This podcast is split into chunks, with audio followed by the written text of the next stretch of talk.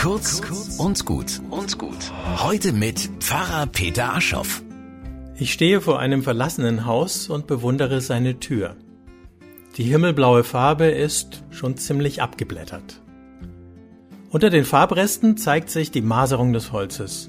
Ich denke mir, so ist es, wenn wir älter werden.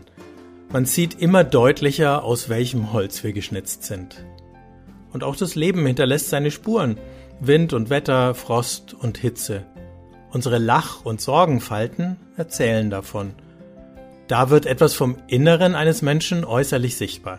Charme zum Beispiel und Charakter. Die alte Tür ist wunderschön. Ich mache ein Foto und frage mich, was aus ihr wird, wenn jemand das Haus instand setzt. Wandert sie auf den Müll oder erkennt jemand ihren Wert? Und wie ist es mit mir?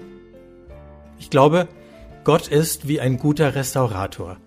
Er erhält und erneuert behutsam meine Lebensfreude, aber er schleift nicht alles glatt und lässt Maserungen und Macken nicht unter einer dicken Lackschicht verschwinden. Er will nicht, dass ich aussehe wie tausend andere. In seinen Augen bin ich ein Unikat, keine Massenware.